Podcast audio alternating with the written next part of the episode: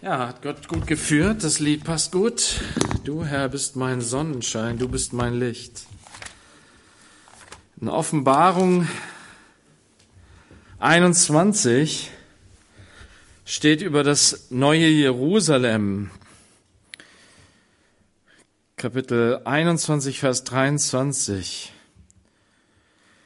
Und die Stadt bedarf nicht der Sonne noch des Mondes, damit sie ihr scheinen denn die Herrlichkeit Gottes hat sie erleuchtet. Und ihre Lampe ist das Lamm. Du brauchst kein Licht mehr. Du brauchst kein Licht mehr machen. Du musst nicht mehr auf den neuen Morgen warten. In der dunklen Nacht. Du hast das Licht des Lebens. Und Jesus sagt das. Ich bin das Licht der Welt. Wer mir nachfolgt, wird nicht in der Finsternis wandeln, sondern hat das Licht des Lebens. Es fängt für uns schon an. Für uns ist es etwas Verborgenes. Das Licht, das in uns leuchtet, das uns erleuchtet. Aber hier für die Stadt Gottes, für, den, für das neue Jerusalem, ist es eine Realität. Das Leuchten, das Strahlen, Gott selbst ist das Licht und das Lamm, Jesus selbst ist das Licht.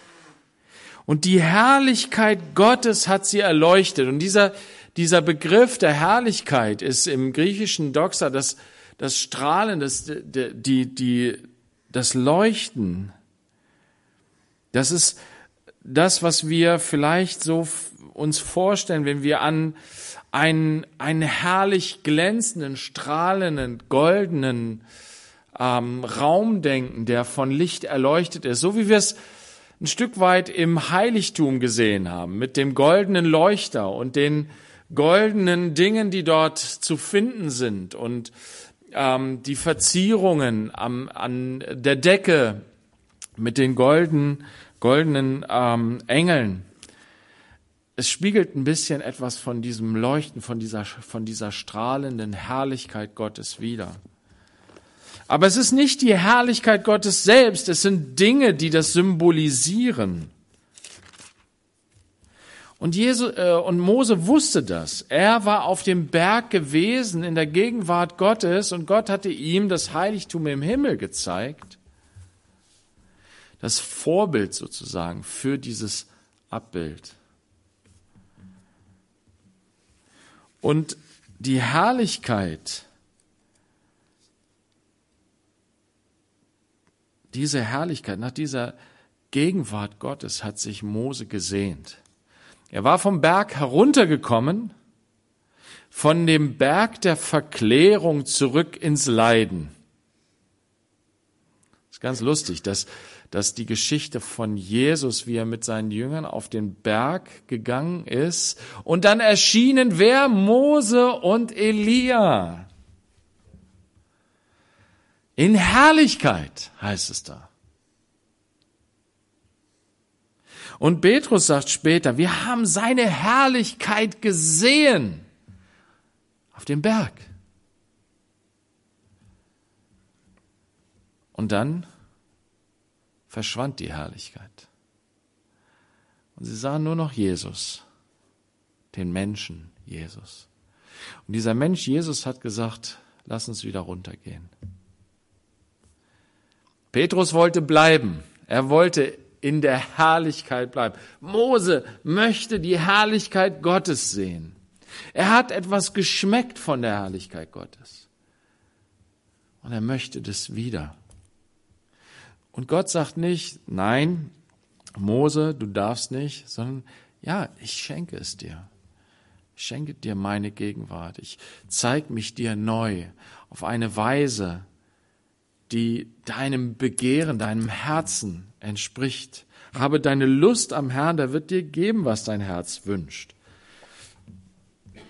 Und Mose wünscht sich das, was Gottes Herz ist. Nämlich, ich möchte dich sehen, Herr. Ich möchte deine Herrlichkeit bestaunen. Ich möchte dich anbeten. Ich möchte neu sehen und erkennen, wie herrlich und wunderbar du bist, wie wunderschön du bist.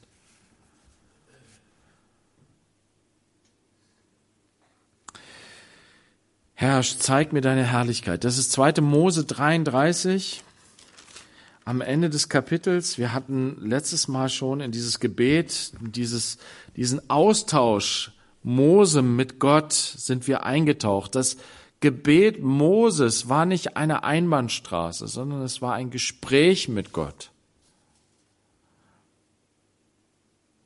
Ich weiß nicht, ob du das schon mal so erlebt hast. In einer Zeit der Stille, wo du mit Gott alleine warst. Mose ist ja alleine mit Gott. Und es ist so, du betest, aber plötzlich merkst du, wie Gott zu dir spricht, vielleicht auf eine leise, unscheinbare Art und Weise. Doch du merkst plötzlich, ja, Gott hat mir eigentlich was zu sagen hier mittendrin im Gebet. Plötzlich werden einem Dinge offenbar. Man hat vielleicht seine Bibel dazu aufgeschlagen und das Wort spricht plötzlich so deutlich, als ob Gott selber spricht. Vielleicht hast du auch sogar schon mal eine Stimme gehört. Ich weiß es nicht. Es soll es geben auch. Ich habe es noch nicht so in der Form erlebt.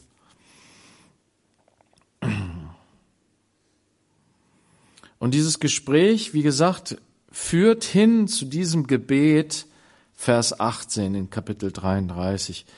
Er aber sagte, lass mich doch deine Herrlichkeit sehen. Und Gott antwortete, ich werde all meine Güte an deinem Angesicht vorübergehen lassen und den Namen Jahwe vor dir ausrufen. Ich werde gnädig sein, wem ich gnädig bin, und mich erbarmen, über wen ich mich erbarme. Hier zeigt Gott schon im Vorhinein, sagt, macht er schon deutlich, worum geht es eigentlich? Wenn ich meine Herrlichkeit an dir vorübergehen lasse, dann ist es Güte, Erbarmen, Gnade. Gnade mit wem? Ja, mit Menschen, mit meinen Kindern. Wenn Gott seine Herrlichkeit zeigt, dann zeigt er nicht einfach das glitzernde Äußere. Nein, das Äußere, die Herrlichkeit, der Schein Gottes kommt aus dem Inneren, aus dem Charakter Gottes. Der Name Gottes, den er ausruft, ist Ausdruck seiner Person, seines Wesens. Es ist nicht etwas Aufgesetztes. So wie wir uns vielleicht irgendwie, ähm, ja, uns herrlich machen, um herrlich zu erscheinen. Wir geben uns ein super Outfit. Wir geben uns ein super Design und hoffen dadurch Eindruck zu machen. Aber Gott ist eben ein Gott, der sich kein Image gibt. Er enthält sich davon. Er sagt, du sollst dir kein Bildnis machen.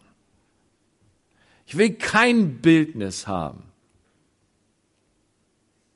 Sondern, nein, ich will überzeugen durch meine Persönlichkeit. Das ist meine Herrlichkeit. Das ist das Strahlen.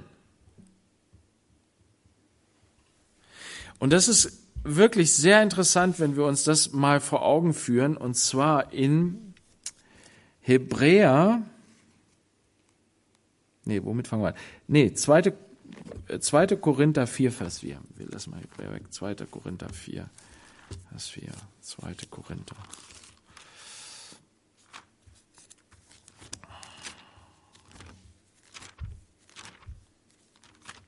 Ich finde es hier nicht. 2. Korinther 4.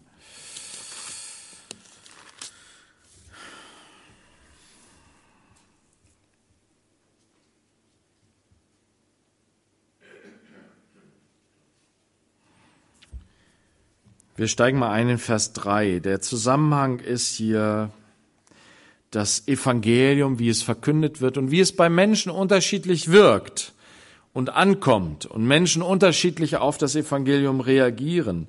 Paulus schreibt, wenn aber unser Evangelium doch verdeckt ist, so ist es nur bei denen verdeckt, die verloren gehen, den Ungläubigen, bei denen der Gott dieser Welt den Sinn verblendet hat, damit sie den Lichtglanz des Evangeliums von der Herrlichkeit des Christus, der Gottes Bild ist, nicht sehen. Mir geht es eigentlich um diesen, diesen zweiten Teil, der Lichtglanz des Evangeliums. Gottes Herrlichkeit strahlt durch das Evangelium, durch das Wort von Christus der für uns gekommen ist, für unsere Sünden gestorben ist, der begraben wurde, der auferstanden ist von den Toten, für uns, uns dadurch gerettet hat, unser König, an den wir glauben sollen. Und wenn wir an ihn glauben, werden wir gerettet werden und werden Kinder Gottes. Das Licht des Evangeliums. Es ist das Evangelium von der Herrlichkeit des Christus, der Gottes Bild ist. Und das finde ich einen interessanten äh, Gedanken. Es ist der herrliche Christus. Christus hat Herrlichkeit. Es ist ein König, der Herrlichkeit ausstrahlt. Warum? Weil er das Bild Gottes ist. Und diesen Gedanken, er ist das Bild Gottes, das kennen wir aus der Schöpfungsgeschichte. Gott hat den Menschen zu seinem Ebenbild geschaffen und sagt, herrsche über die Erde. Also, das war der Plan Gottes. Am, Ende, am Anfang hat er uns Menschen geschaffen als sein Ebenbild, um Könige über diese Erde zu sein, um das Reich Gottes auf diese Erde zu bringen und auszuüben, die Herrschaft Gottes auszuüben auf dieser Erde. Der Mensch ist geschaffen als Gottes Ebenbild. Er strahlt Gottes Herrlichkeit aus.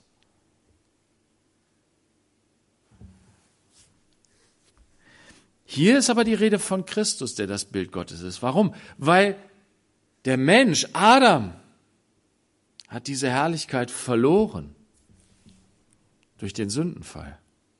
Wir strahlen die Herrlichkeit Gottes nicht mehr aus. Sie geht nicht mehr von uns aus. Da ist kein Licht in uns Menschen. Da ist Finsternis. Die Herrschaft der Sünde. Aber durch das Evangelium kommt Christus, der Herrliche, der das Bild Gottes ist, das erneuerte, das wahrhaftige Bild Gottes. Christus kommt und alle, die ihn aufnehmen, die ihm nachfolgen, die ihn annehmen als Herrn und mit ihm gehen, die sind ein Geist mit ihm. Die empfangen ihn im Heiligen Geist in ihr Innerstes. Sie empfangen das Licht Gottes und es leuchtet und strahlt in ihrem Inneren und aus ihnen heraus. Wenn wir denn das Fleisch ablegen. Wir können mit unserem Fleisch dieses Leuchten ganz schön dämmen, dämpfen. Na? Ihr seid das Licht der Welt, aber stellt doch bitte euer Licht nicht unter den Scheffel. Was bedeutet das? Sein Licht nicht unter den Scheffel stellen wird in der Welt völlig falsch verstanden. Im Sinne von, na, mach doch was aus dir. Sei doch kein Mauerblümchen, ne? Versteck dich nicht, sondern zeig dich. Das ist ein Stück weit anders gemeint. Das Licht kann gedämpft werden, wenn wir im Fleisch wandeln, wenn wir unserem Fleisch Raum geben, wenn wir dem alten Menschen Raum geben, dann wird das Licht gedämpft, dann wird der Heilige Geist betrübt. Wenn wir aber ein Leben im Glauben führen, im Vertrauen auf unseren Vater im Himmel, wenn wir aus seiner Gerechtigkeit und aus seiner Gnade herausleben, aus dem, was er uns geschenkt hat und diese Geschenke einsetzen, wie Peter das so schön am Sonntag äh, formuliert hat. Ne? Das ist ein Leben im Glauben. Der, der Knecht, der sein Talent nicht einsetzt, das ist ein Misstrauischer. Er vertraut seinem Herrn nicht. Die anderen Knechte, sie vertrauen, sie haben dieses, diese Gabe empfangen als eine Gabe des, des ein, eine Gnadengabe. Sie sind sich der Gnade bewusst und freuen sich über diese Gnade. Das Wort Gnade, Gnadengabe und Freude sind eng verwandt miteinander. Das Wort Gnadengabe kennen wir, Charisma, ne, Charisma, ein charismatischer Mensch, ein begabter, begnadeter Mensch. Ne? Und Charis, das ist das Wort Freude. Das, die sind eng miteinander verknüpft, Freude und Gnadengabe. Derjenige, der eine Gnadengabe empfängt, ist voller Freude und setzt sie ein.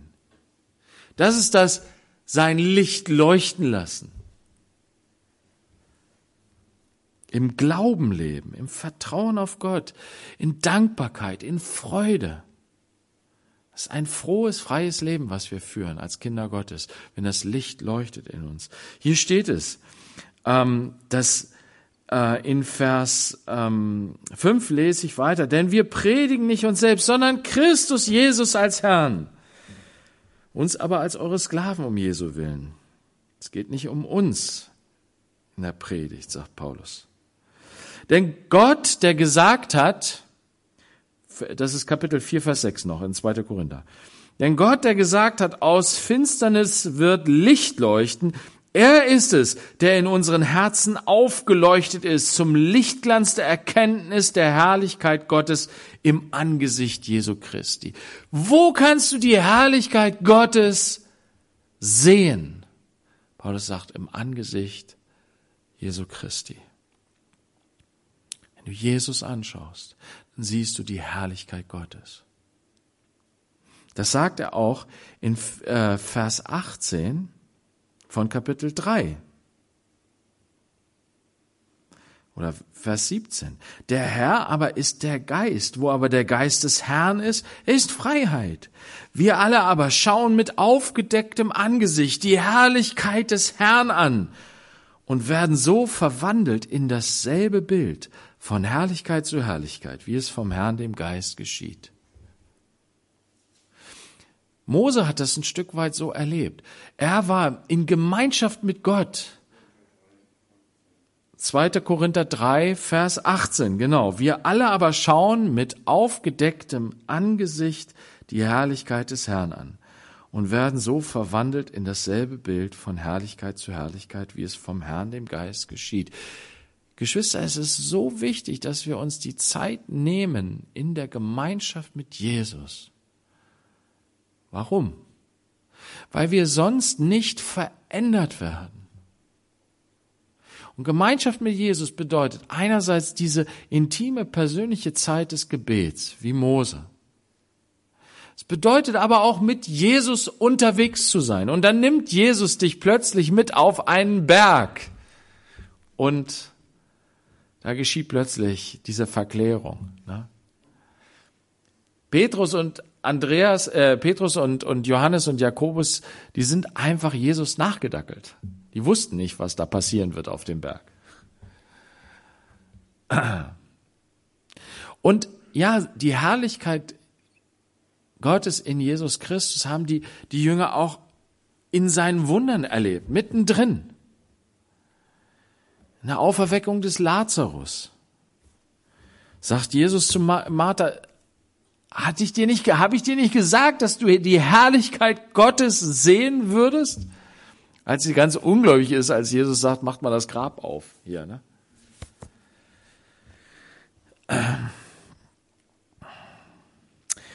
Die Herrlichkeit Gottes in Jesus Christus.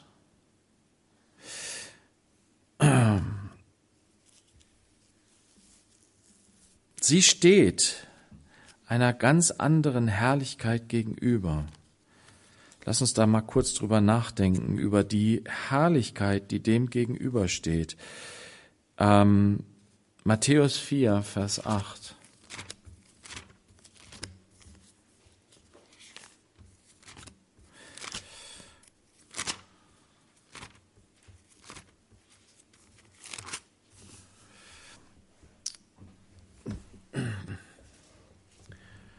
Wiederum nimmt der Teufel Jesus mit auf einen sehr hohen Berg. Aha, auch auf einen Berg. Und zeigt ihm alle Reiche der Welt und ihre Herrlichkeit. Und sprach zu ihm, dies alles will ich dir geben, wenn du niederfallen und mich anbeten willst. Da spricht Jesus zu ihm, geh hinweg, Satan, denn es steht geschrieben, du sollst den Herrn, deinen Gott, anbeten und ihm allein dienen. Die Herrlichkeit dieser Welt, der Reichtum, die Macht, das interessiert Jesus nicht. Das ist die äußerliche Herrlichkeit. Eine weltliche Herrlichkeit. Eine Herrlichkeit, die keinen Bestand hat. Petrus zitiert es aus dem Alten Testament, braucht ihr jetzt mal nicht aufschlagen, ich zitiere es hier nur mal kurz. In 1. Petrus 1, Vers 24 sagt, Jesus, äh, sagt Petrus, denn alles Fleisch ist wie Gras und alle seine Herrlichkeit wie des Grases Blume. Das Gras ist verdorrt und die Blume ist abgefallen. Und es wird uns vor Augen geführt in der Offenbarung, Kapitel 18. Da können wir jetzt mal aufschlagen nochmal. Offenbarung 18. War ja schon in der Offenbarung. Offenbarung 18, Vers 4.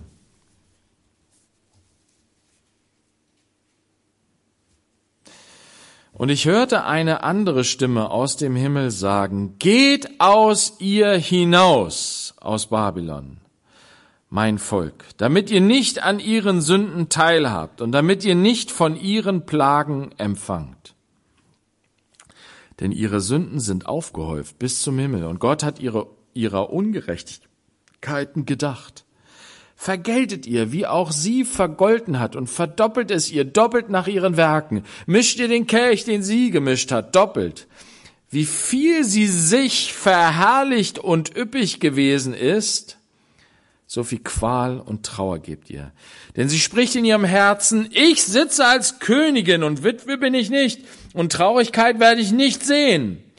Darum werden ihre Plagen an einem Tag kommen. Tod und Trauer und Hunger und mit Feuer wird sie verbrannt werden, denn stark ist der Herr Gott, der sie gerichtet hat. Die Stadt Babylon steht als Symbol für das Weltsystem. Es steht und es steht dafür für das, wonach die Menschen streben, worin sie leben, was ihr Ziel ist. Herrlichkeit. Und für mich war dieser Schlüssel hier im Vers 7, wie viel sie sich verherrlicht hat. Wie viel sie sich herausgestellt, herausgeputzt hat. Wie sehr sie sich selbst groß gemacht hat. Und zwar, das geschieht immer unter Menschen, auf Kosten anderer. Das Blut all derer wird vergossen, die, ja, die schwach sind, die klein sind, die es nicht schaffen. Und alle, alle drängen sie nach oben, alle drängen sie nach oben, aber es schaffen nur wenige. Und die, die dann oben sind, die stürzen böse ab. Weil hinter dem Ganzen Satan steht, der nur kommt, der Feind, der nur verderben will, der seine Freude hat daran, Menschen zu verderben. Ja, er schenkt ihnen Macht und Herrlichkeit und Reichtum für eine gewisse Zeit. Und dann weidet er sich daran, wie sie abstürzen und verderben. Das ist unser Feind. Gott möchte uns aber ewige Herrlichkeit schenken als seinen Kindern. Er hat es durch seinen Sohn Christus, durch das Evangelium in diese Welt hineingebracht. Aber diese Herrlichkeit ist im, als Jesus kam, war sie verborgen. Es war nicht für alle sichtbar und klar. Deswegen entstand eine Situation, Johannes 14,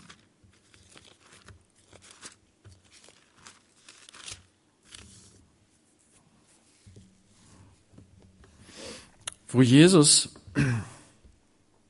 mit seinen Jüngern kurz vor seinem Tod tiefe Gespräche geführt hat, große Dinge offenbart hat.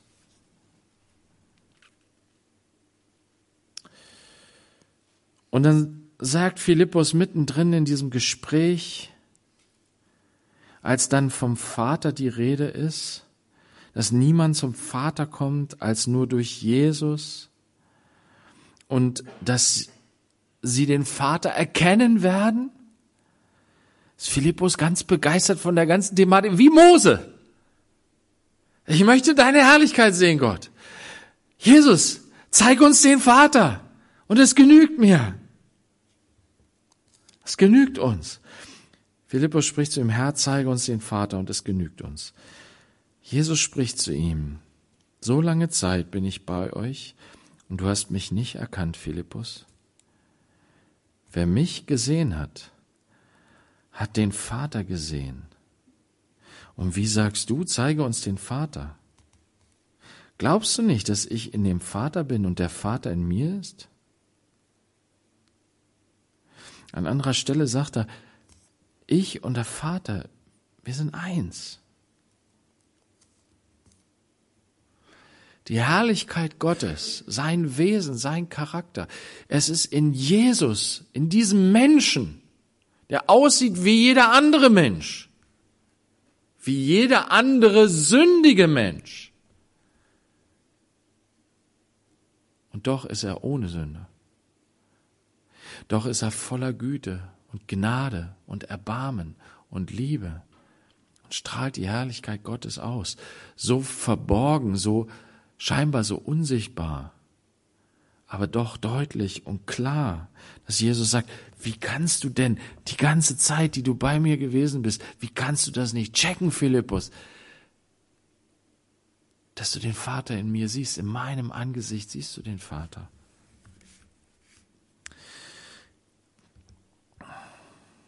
Aber die Jünger haben das lange nicht verstanden. Und dann haben sie es später aber mehr und mehr verstanden. Nämlich bei seiner Auferstehung. Ein erster Blick haben sie sozusagen bekommen in diesem, in diesem Moment der, der Verklärung auf dem Berg. Aber als sie ihn dann als den Auferstandenen gesehen haben, da ist ihnen das klar geworden. Johannes hat es gesehen in der Offenbarung. Er hat Jesus in Herrlichkeit gesehen. Und sein Gesicht strahlte wie die Sonne. Und er bricht zusammen, weil er das nicht ertragen, aushalten kann, diese Herrlichkeit anzuschauen.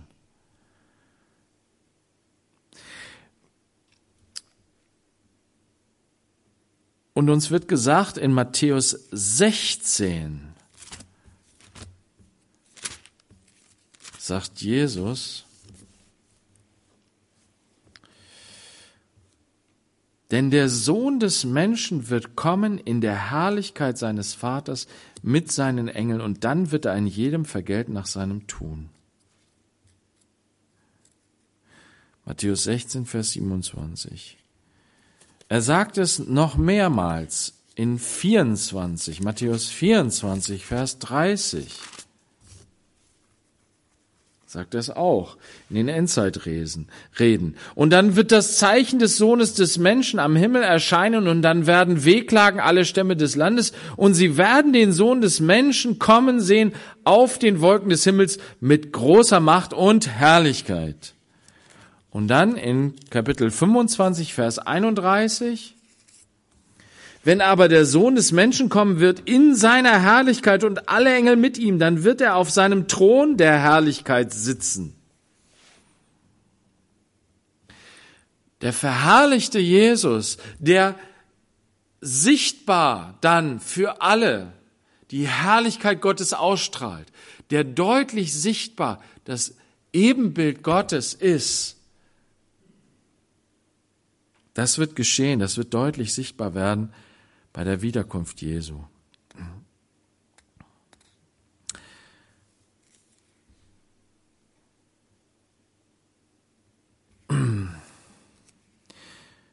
Wir sehen aber, dass Jesus, als er verherrlicht war auf dem Berg der Verklärung, dass er nicht dort geblieben ist, sondern dass er ins Tal hinabgegangen ist und dass er den Weg ans Kreuz gegangen ist. Dass er den Weg in die Niedrigkeit gegangen ist, ja, dass er uns Sündern so gleich geworden ist, dass er als Sünder am Kreuz hingerichtet wurde. Das Bild des Gekreuzigten ist alles andere als herrlich. Wenn wir jetzt zu Ostern dann wieder die Osterfilme kommen, wo dann die Kreuzigung gezeigt wird, das ist alles andere als herrlich. Es ist furchtbar. Es ist, ähm, ja, weiß nicht, es gibt Verfilmungen, da dreht sich der Magen um, ne, wenn du das siehst. Was Menschen hier anderen Menschen antun und wie, mit welcher Schande, mit welcher Scham, mit welcher äh, Gewalt, das ist, das ist nicht herrlich. Das ist furchtbar, das ist grausam. Entstellt, hässlich. Jesaja 53 sagt, wir haben uns alle abgewandt von ihm. Wir konnten ihm nicht ins Gesicht schauen. Er war verachtet von allen. Ein Todgeweihter. Er ist einem zum Tode verurteilten gleich geworden. Einem Verbrecher, einem Mörder, einem Terroristen.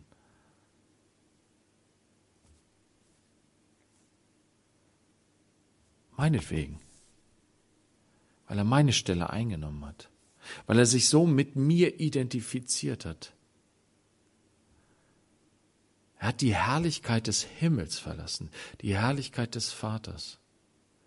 Und er war bereit, auch diese herrlich, dieses herrliche, diese herrliche Ausstrahlung. Die, er hat das, die Gestalt eines Knechtes angenommen, eines Sklaven. Wie gesagt, noch schlimmer. Er hat die Gestalt eines, eines zu Tode gemarterten Verbrechers angenommen und dennoch auch mittendrin im schlimmsten Leiden an seinem Tod. Selbst das ist noch herrlich, weil nämlich die Liebe Gottes in ihm, aus ihm herausstrahlt. Und er sagt, ihr sollt mir gleich werden. Und deswegen sagt er, sagt Paulus in Römer 8, Vers 18,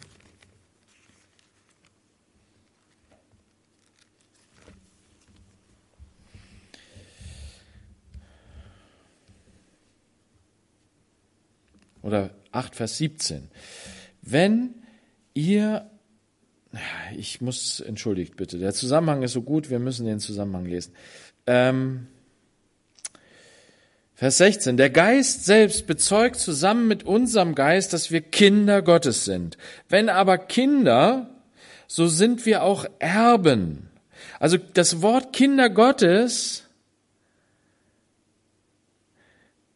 beziehungsweise vorher steht der Geist der Sohnschaft. Das ist der Geist Jesu, der Geist des Sohnes Gottes, des Kindes Gottes. Wir sind durch diesen Geist, werden wir auch zu Kindern Gottes. Und dadurch wird das Ebenbild Gottes erneuert. Wir werden wieder hergestellt zu dem Ebenbild Gottes, was die Herrlichkeit Gottes ausstrahlt. Wie wir in 2. Korinther 3, Vers 18 gesehen haben, im Anschauen des Bildes Gottes, im Anschauen des Angesichts Jesu Christi, werden wir selbst verwandelt in dasselbe Bild und strahlen die Herrlichkeit Gottes aus. Aber hier steht, was das heißt. Wenn du Christus, du kannst Christus nicht einfach nur anschauen. Du kannst nicht nur einfach ihn anschauen wie in einem Film und sagen, boah, ja, das ist ja wunderbar. Jesus, du hast das für mich getan. Danke, Herr. Paulus sagt, wenn du den Geist Jesu empfangen hast, dann gehst du denselben Weg wie Jesus. Wenn ihr aber Kinder seid, so auch Erben, ihr empfangt dasselbe Erbe wie Christus, ihr werdet mit Christus herrschen, ihr werdet mit ihm vereint sein in Ewigkeit. Erben Gottes und Miterben Christi, wenn wir wirklich mitleiden, damit wir auch mit verherrlicht werden. Nach dem Leiden und nach dem Tod kam die Auferstehung und die Verherrlichung des Sohnes Gottes. Als Er hat einen verherrlichten Leib bekommen, einen Auferstehungsleib. Und er ist zu Rechten Gottes aufgefahren, sitzt in Herrlichkeit, jetzt schon.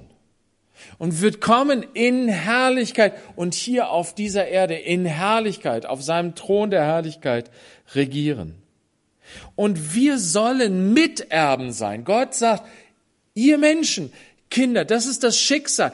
Das Schicksal meines Sohnes ist das, was ich euch bestimmt habe.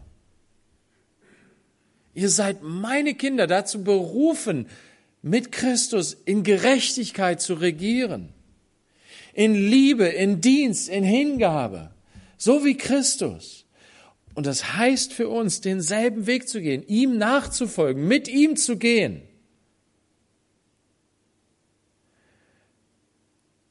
Und dazu gehört auch das Mitleiden. Mit Christus leiden. Und in Vers 18 sagt er, denn ich denke, dass die Leiden der jetzigen Zeit nicht ins Gewicht fallen gegenüber der zukünftigen Herrlichkeit, die an uns offenbart werden soll. Das ist ein Trost, eine Ermutigung. Paulus sagt, hey Leute, und Paulus hat gelitten. Er hat um Christi willen eine Menge gelitten. Aber er sagt, hey Leute, das lohnt sich. Die Leiden dieser Zeit sind begrenzt. Im Vergleich zu der Herrlichkeit, die ans uns geoffenbart wird, ist das nichts.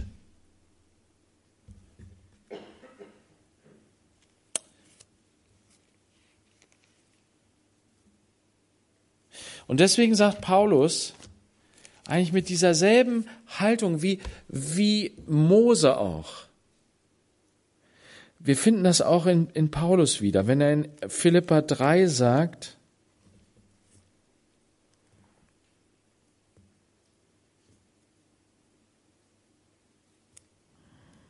in Philippa 3, Vers 7, aber was auch immer mir Gewinn war, diese ganze Herrlichkeit dieser Welt, die ich angestrebt habe, etwas zu sein, etwas darzustellen, Ansehen zu haben, Macht zu haben,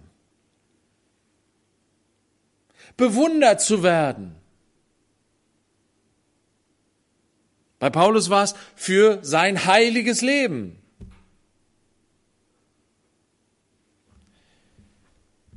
Was mir auch alles Gewinn war, das habe ich um Christi willen für Verlust gehalten. Ja wirklich, ich halte auch alles für Verlust um der unübertrefflichen Größe der Erkenntnis Christi Jesu, meines Herrn willen, um dessen Willen ich alles eingebüßt habe und es für Dreck halte, damit ich Christus gewinne und in ihm gefunden werde, indem ich nicht meine Gerechtigkeit habe, die aus dem Gesetz ist, sondern die durch den Glauben an Christus, die Gerechtigkeit aus Gott aufgrund des Glaubens, um ihn und die Kraft seiner Auferstehung und die Gemeinschaft seiner Leiden zu erkennen, indem ich seinem Tod gleich, indem ich seinem Tod gleich werde, ob ich irgendwie hingelange zur Auferstehung aus den Toten.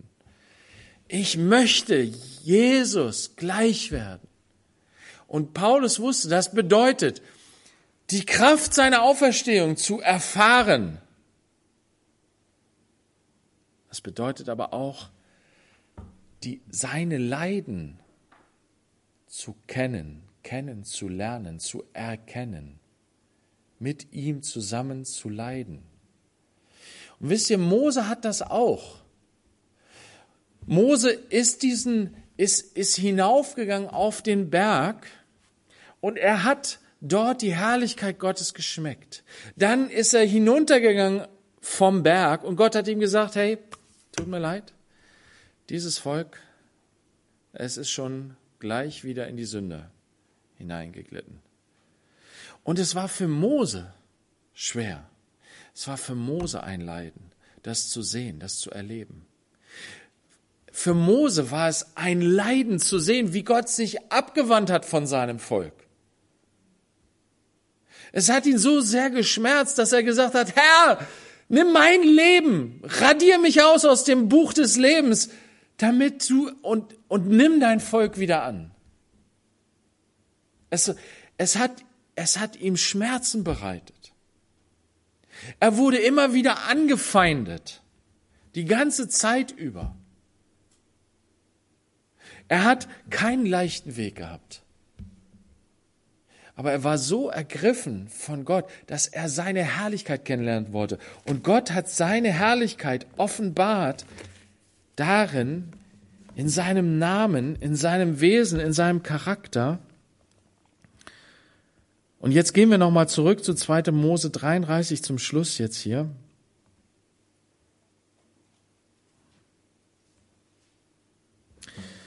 Lass mich doch deine Herrlichkeit sehen. 2. Mose 33, Vers 18. Er antwortete, ich werde all meine Güte an deinem Angesicht vorübergehen lassen und den Namen Jahwe vor dir ausrufen.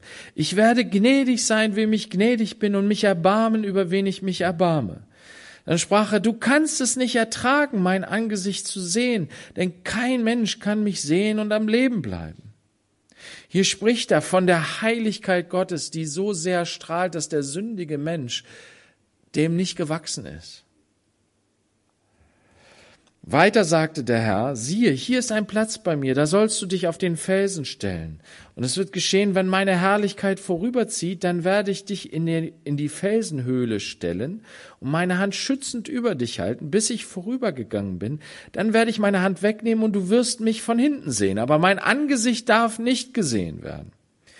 Klingt ganz lustig, die ganze Geschichte, ist aber so wunderbar, dass Gott ihm seine Herrlichkeit zeigen will und gleichzeitig ihn schützen und bewahren will. Ist das nicht schön?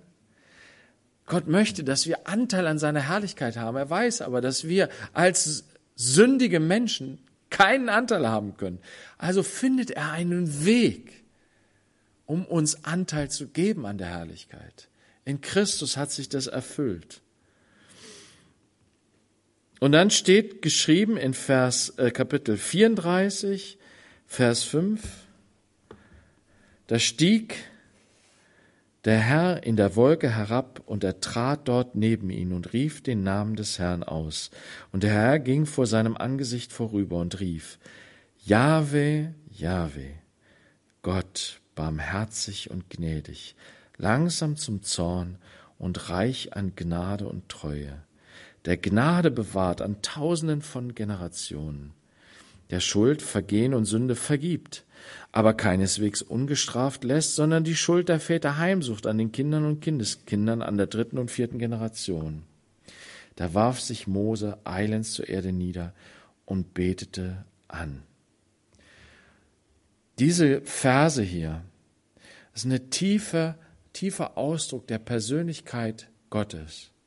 Er wird an mehreren Stellen mehr oder weniger wortwörtlich zitiert in Nehemia 9, im Psalm 86, im Psalm 103, im Psalm 145, in Joel 2 und in Jona 4. Und das sind wunderbare Ausdrücke dessen, was Gottes Wesen und Charakter ist.